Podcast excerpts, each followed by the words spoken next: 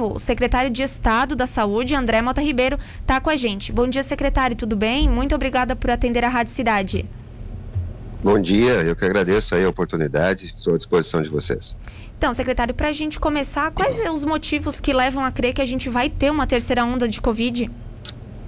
Nós temos várias, vários indicativos, né? A própria doença, a forma como ela se, se comporta, né? Não só no estado de Santa Catarina, mas no mundo inteiro.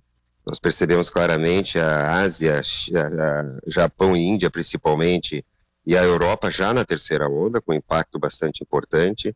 Nós aqui no estado, no mês de abril, tivemos uma estabilização de casos ativos, um patamar muito alto, em torno de 19 mil casos ativos por dia, Lembrando que a primeira onda, lá em julho, nós tivemos um pico de apenas 13 mil casos.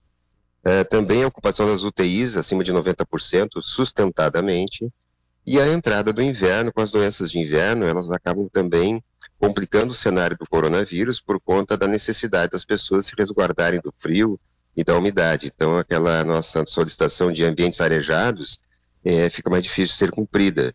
E são nesses ambientes que o próprio vírus, do coronavírus, acaba se disseminando com mais velocidade. Então, são vários indicativos. Também o estado inteiro já aponta sinais de aumento de procura das pessoas nas emergências com sintomas do coronavírus. É, então, isso tudo nos faz crer que sim, teremos mais um impacto da doença, e é para isso que desde segunda-feira estamos trabalhando para mitigar um pouco esse tipo de situação.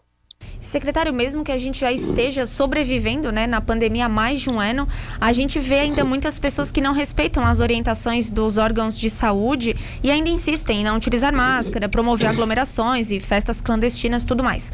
Como isso acaba prejudicando a situação não só do país, mas é, especificamente trazendo para Santa Catarina? Esse é um momento muito complexo, né? São 14 meses de pandemia que foram. Nós completamos agora no dia 12 de maio, na quarta-feira passada e a gente entende que as pessoas estão esgotadas, cansadas, é, algumas pessoas com um impacto econômico muito importante nos seus pequenos negócios, e temos uma certa dificuldade, aliás, foi uma doença que foi muito politizada, e isso foi prejudicial. Mas as regras sanitárias, elas são bem claras, e se fossem cumpridas uniformemente, nós teríamos um impacto menor da doença.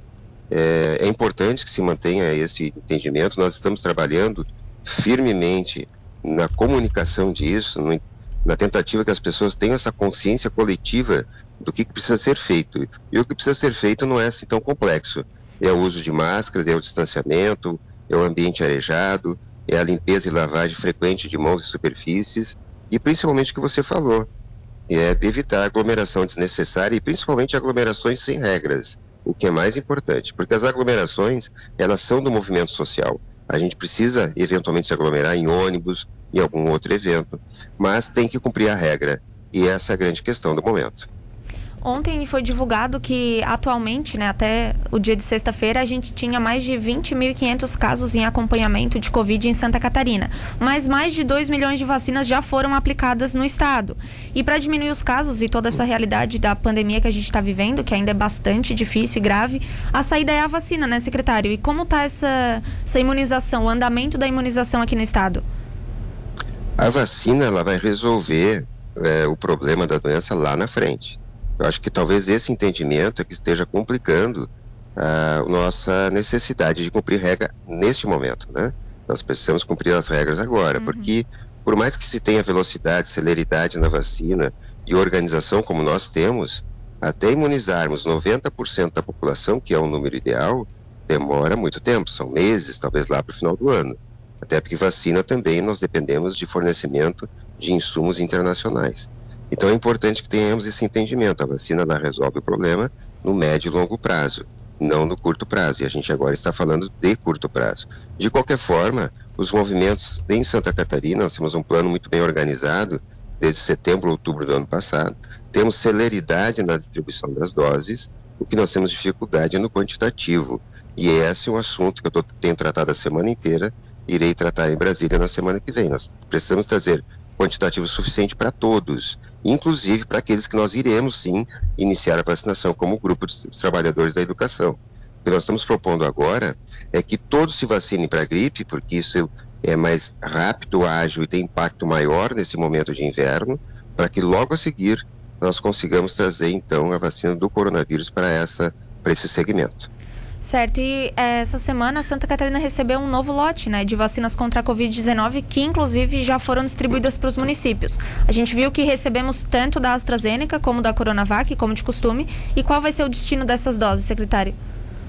Nós estamos seguindo o plano exatamente como foi organizado desde o início, inclusive é uma decisão colegiada praticamente semanalmente com os, com os secretários municipais de saúde e outros, outras instituições de órgãos. O plano segue. A nossa grande dificuldade, e por isso também que nós estamos em contato com o Ministério da Saúde, é a garantia da dose 2, da segunda dose de algumas vacinas. Por exemplo, nós temos um quantitativo bastante significativo de AstraZeneca em estoque, porque não há garantia neste momento que daqui a dois meses teremos estoque para fazer a segunda dose da vacina. E nós queremos utilizar todas elas. Porque se nós pudéssemos utilizar, seriam 500 mil pessoas atendidas neste momento. E essa é a grande discussão com o Ministério da Saúde nesse, que está sendo feito, não só por Santa Catarina, como pelos outros estados. Então o plano permanece, continua. Nós precisamos proteger os mais vulneráveis, aqueles com comorbidades, mas também as outras categorias que têm essa necessidade.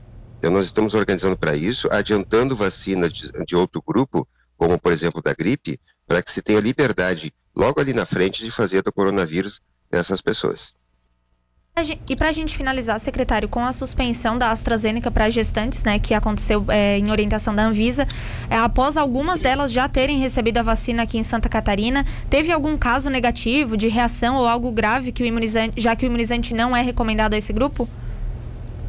Na verdade, não é que não seja recomendado. Houve uma, um problema que foi detectado e toda vez que acontece isso com algum tipo de insumo ou vacina, tem que paralisar o uso para entender se foi realmente da vacina, quais são as consequências. Todas as vacinas têm efeitos colaterais, inclusive a vacina do sarampo, da gripe, essas todas, assim como do coronavírus. Mas a gente tem que ter segurança, então a gente suspende imediatamente para entender qual é o impacto, se de fato foi da vacina e se ela vai poder ou não ser utilizada naquele grupo específico. Então, nós suspendemos imediatamente até ter esse entendimento e não temos até então notícia de agravo maior por conta da utilização nesse grupo de gestantes aqui no estado de Santa Catarina. Certo, secretário da Saúde André Mota Ribeiro, mais uma vez a gente agradece pela entrevista do senhor. Tenha um bom dia, um bom final de semana. Eu que agradeço, estou sempre à disposição e, por favor, cuidem-se.